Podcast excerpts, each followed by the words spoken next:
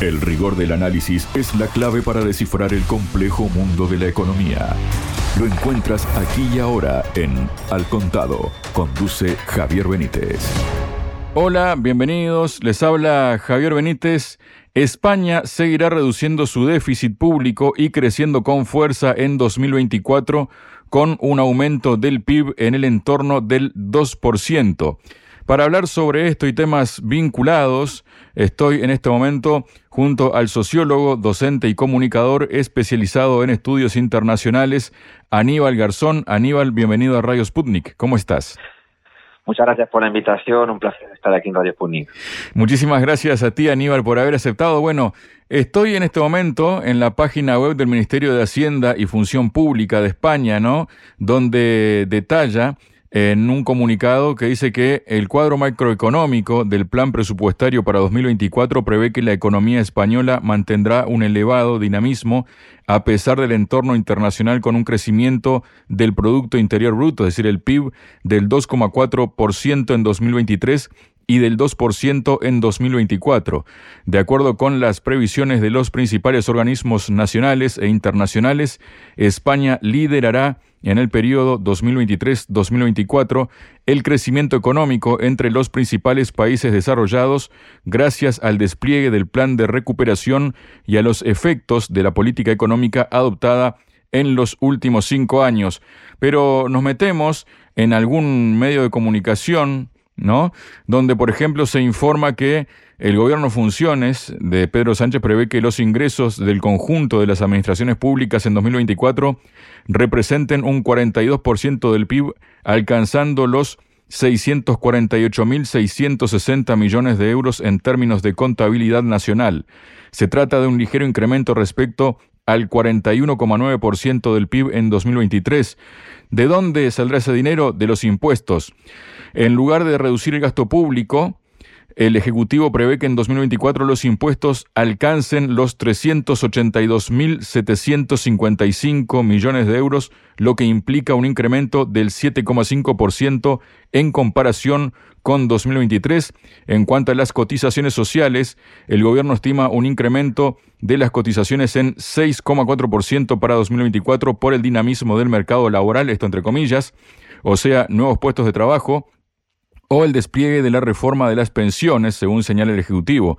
Sin embargo, no será así, de acuerdo al medio, porque el 72% de ingresos extra en cotizaciones serán por las subidas de cuotas y no por una mejora del empleo, según el periódico ABC. Dice que es más, las cotizaciones sociales aportarán 1.500 millones de euros más en 2024 de los que 1.089 millones corresponden a los cambios regulatorios. ¿Qué nos puedes comentar de esta situación, Aníbal? Bueno, sobre primero de todo hay que analizar la, la, economía, la economía española. La economía española es una economía frágil en comparación con otros países europeos. No hay que olvidar que España lo que tuvo fue un proceso de privatización de principales sectores. Por ejemplo, estamos teniendo ahora el caso de que Arabia Saudí quería comprar acciones de un sector estratégico como es Telefónica. La mayoría de principales sectores estratégicos españoles, el IBEX 35, se privatizaron. Eso quiere decir que es una economía mucho más frágil para llevar a cabo el, gobierno diferentes planes de empleo, como pueden llevar en Francia o en Alemania que en España, porque finalmente hay un sector privado por encima del público. Eso fue eh, diferentes privatizaciones que hubo en el sector eléctrico, en el sector, ¿no? De, eh, el sector, vamos a decir, bancario, en diferentes sectores que controla la empresa privada. Entonces, muchas veces le complica eso a los gobiernos de España el poder llevar a cabo eh, políticas de empleo, porque finalmente el sector privado tiene por encima del sector público no la trascendencia de llevar a cabo pues contrataciones o no contrataciones. No olvidemos por ejemplo que en el caso público la administración se dice siempre no que España eh, es uno de los países que menos funcionariado tiene en comparación no con otros países europeos como Italia como Francia como Alemania. Entonces estos datos lo que nos reflejan es que ahora mismo todo lo que está hablando de España, de bonanza, del 2% de crecimiento, no olvidemos que eh, en España el crecimiento se dan principalmente por dos factores que eh, además son bastante claros de que es una economía débil en comparación con otros, otros países europeos. El primero es el sector eh, turismo. España, con el tema de estos dos, tres años anteriores, ¿no? que ha habido como un cierto ahorro de la población, no solamente española, me refiero aquí al turista, también a nivel europeo, por el tema del, del COVID, ¿no? el tema del COVID, el tema de la gente viajar menos, todo eso, pues España es uno de los destinos principales en Europa, si no me equivoco, está en segundo o tercer país del mundo con mayor turismo. Eh, bien, muchos ingleses, franceses, alemanes, ¿no? de Europa muchísimos, pero también de otros, de otros continentes. Eso es lo que está haciendo que, por ejemplo, este año ha habido un boom de, turismo tremendo, ¿no? En, en, España, ¿no? No sé si ahora mismo por las cifras 80, 85 millones de turistas que eh, va a haber en todo el 2000, 2023. Claro, todo eso hace que dependa mucho tu economía de un sector que finalmente es precario, que es el, el sector hotelero, el sector de la hostelería y todo ello. Y un sector que depende mucho de la economía externa. Y el segundo punto, claro, es otra vez el haber activado España el tema de la construcción. En España, el tema de la construcción, que fue parte de la crisis del ladrillo el 2008, pues eh, la crisis también financiera, pues ha vuelto otra vez a activarse ahora mismo pues las hipotecas a precios abismales, eh, ¿no? Y otra vez el tema de la construcción está siendo un sector amplio donde están pidiendo a gente para la mano de obra, cuando es un sector también que es limitante, que es un sector, ¿no? Que se construye aquí los edificios, pero no es un sector de exportar, entonces te limita muchísimo. Entonces, eso del 2% en España 2023-2024, no hay que olvidar que también se hablaba, ¿no? Del crecimiento de España, que incluso se hablaba de si tendría que entrar en el G8, eh, si no me equivoco, se decía en el 2006, 2007, antes de la crisis del 2008. Y luego España fue el país, justo junto con Italia, con Grecia y Portugal e Irlanda, los más afectados, que se llamaban los PICs, los países cerdos, ¿no? Por decirlo así, en, Europa. Por lo tanto, creo que es, importante tener ese, ese dato en el tema, en el tema de la economía macro española. Ahora, otro factor importante que muchas veces nos olvidamos de crece el PIB, de datos macroeconómicos, pero tenemos que ir a las economías familiares. España es un, es un país donde el salario el salario mínimo está ahora mismo, ¿no? Como eh, está unos 1.100 eh, en 14 pagas, el salario, el salario mínimo, eh, todo ese salario, el salario bruto, claro, eh, con todo el crecimiento la inflación, eh, que estamos viendo, sobre todo que están acusando a Rusia con la guerra de Ucrania, cuando la inflación viene mucho antes con el tema ¿no? de la crisis eh, energética, pero sí es verdad que varios factores internacionales pueden perjudicar, como ahora también ¿no? lo del conflicto de el conflicto de Gaza, porque finalmente son economías que dependen mucho de la globalización, pues eh, España lo tiene claro en el sentido de que habido una inflación muy elevada que está empobreciendo a mucha población española, porque no están creciendo los salarios según la inflación que se está llevando. Ha habido un crecimiento del salario mínimo con el gobierno entre Podemos y el PSOE, pero no se está llegando ni siquiera a la Carta Europea del salario mínimo, no se está llegando a indicadores importantes. Tenemos otros países como Francia, Alemania, que tienen un salario mínimo 1.600, 1.700, 1.800 y en España no se está dando cuando los precios son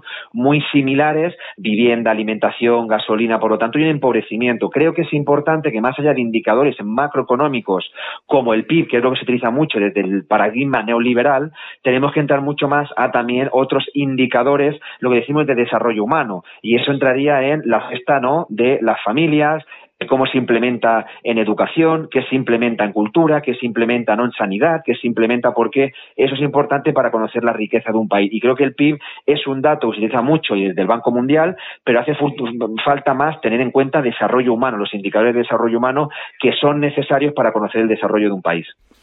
Aníbal, ya que vas hacia ese lado, ¿no? Hacia el lado del empleo, de los trabajos, de los trabajadores, la cuestión es que el número de trabajadores que tienen más de un empleo en España se sitúa en niveles históricos tras la aprobación de la reforma laboral.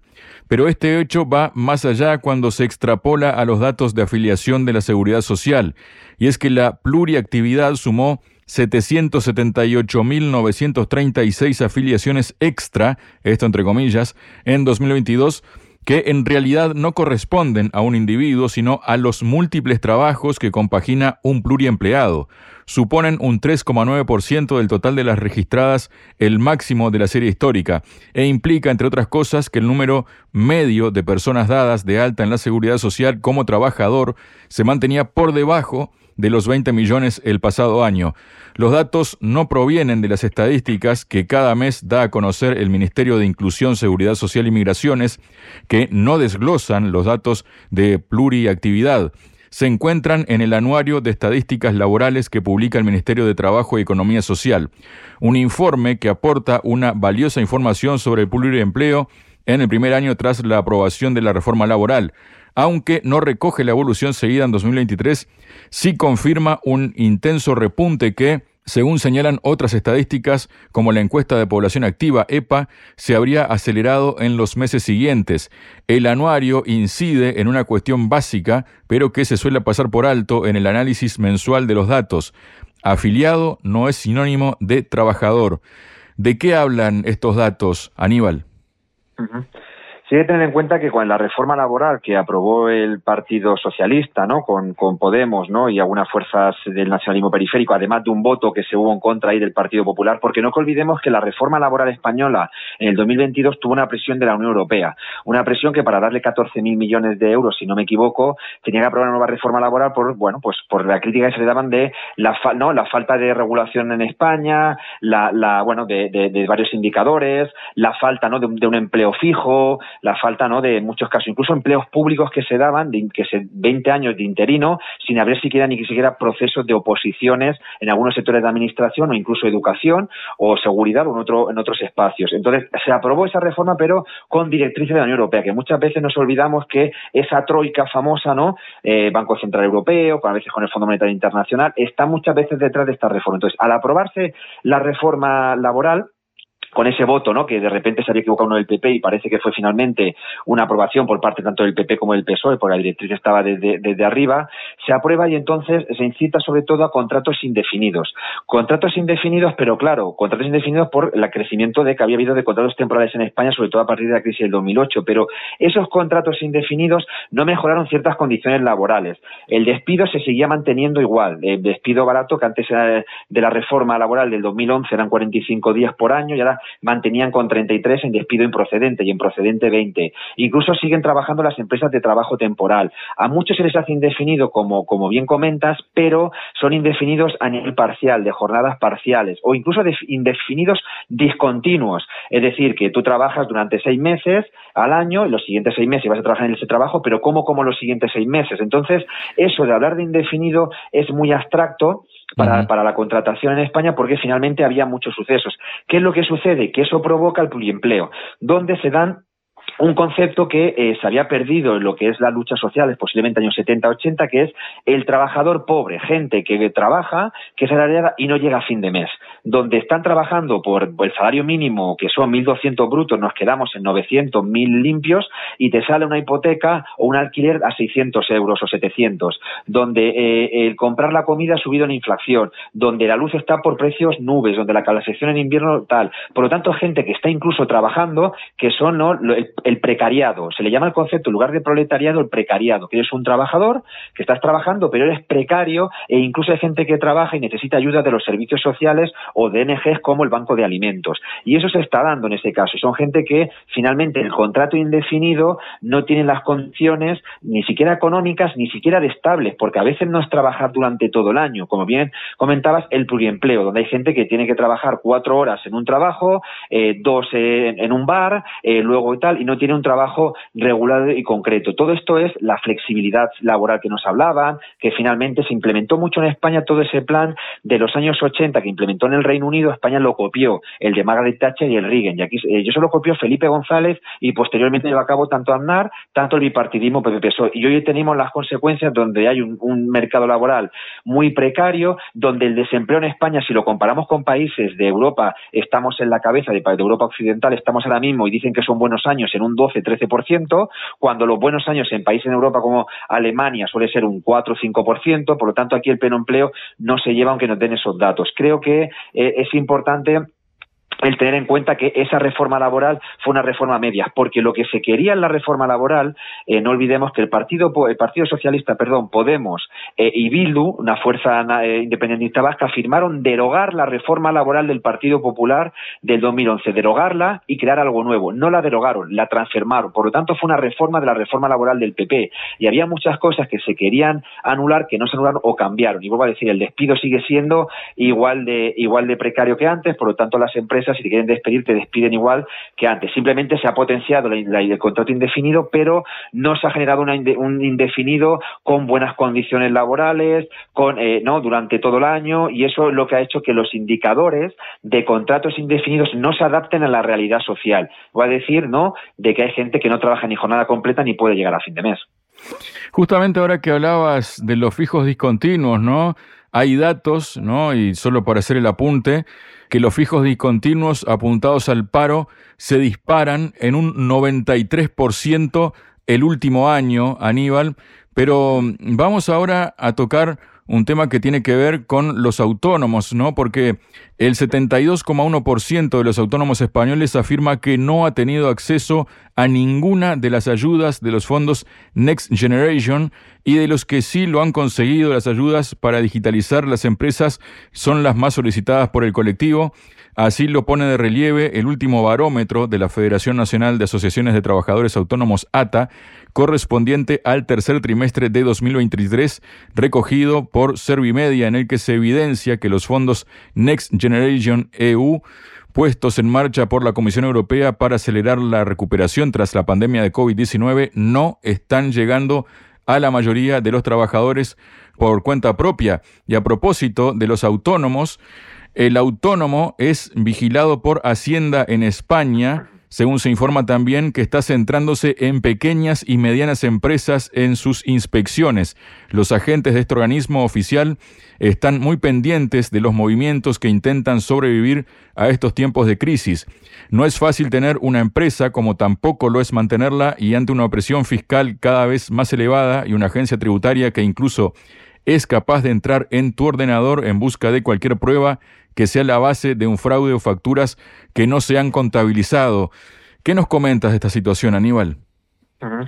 Sí, justamente. Yo creo que aquí queda claro, ¿no? Eh, el, sector eh, que finalmente es como un sector trabajador, pero por cuenta ajena, ¿no? Lo que son pymes, pequeñas empresas, eh, que están muy afectadas en, en, ese ámbito por las políticas económicas que lleva el gobierno. Está claro que el IBEX 35, las grandes empresas, Telefónica, Iberdrola, ¿no? Todas esas empresas sí que disponen de sus fondos, pero además tienen ayudas también por parte de, del Estado en como planes de digitalización y planes de empresas ecológicos. Son dos puntos donde las ayudas de la Unión Europea que dieron al gobierno de Sánchez se enfocaban sobre todo en empresas que enfocasen a la digitalización, la sociedad de la información, la nueva comunicación y temas de medio ambiente. Claro, las empresas media grandes y las grandes sí que disponen de la posibilidad de poder adaptar sus empresas a nuevos cambios por los recursos que tienen. Las empresas más pequeñas, las pymes, pequeñas y medianas empresas, autónomos o pequeñas cooperativas, es mucho más difícil. Por lo tanto, las ayudas finalmente están reproduciendo a ir a esos sectores no donde ya disponen de recursos y afectando a los pequeños,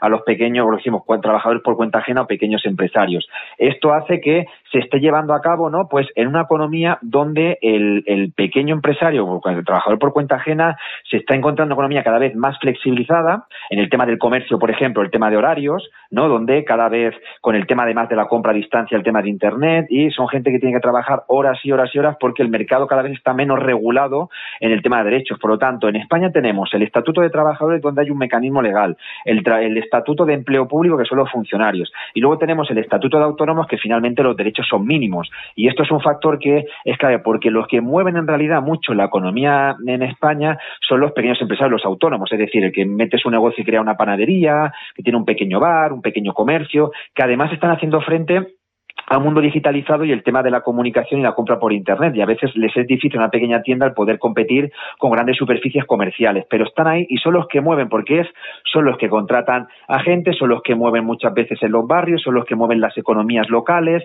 Y creo que el gobierno español no está llevando a cabo lo que es en realidad se llama desarrollo local. Los desarrollos locales son los que mueven mucho en los barrios, en los pueblos. Y es importante esa pequeña empresa. La gran mayoría de, de ayuda, vuelvo a repetir, primero porque tienen más posibilidades y mayor conocimiento de coger a las grandes empresas. Muchas veces sacan convocatorias, salen ¿no? Eh, resoluciones, pero el pequeño empresario no tiene conocimientos o no tiene disponibilidad para ello. Lo que salen son los que tienen departamentos para poder hacer proyectos, el poder enviarlo, el presentar a la Unión Europea, el presentar a España, y eso acaba reproduciendo de que no se le está dando ayudas al, al, autónomo, cuando es un sector muy importante en la economía española. No olvidemos que las grandes empresas del IBEX 35 no es el sector prioritario de trabajo en España, no es el sector prioritario, aunque sean sectores estratégicos estratégicos, sino que donde más trabaja la gente es en pequeñas y medianas empresas en España. Y eso es importante a tener en cuenta. ¿Qué se tendría que hacer? Una de ellas, una de ellas se tenía que hacer es que el tema de Hacienda lleve a cabo la, el pago menos de impuestos. Hay en algunos países europeos que el, el implementar una pequeña empresa, el ser emprendedor, el llevar una cooperativa, los impuestos que se pagan son menores.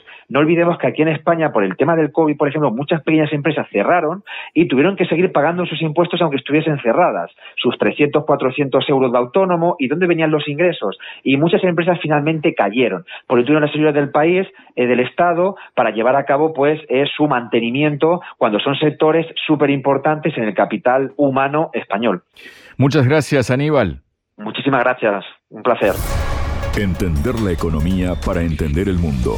Al contado.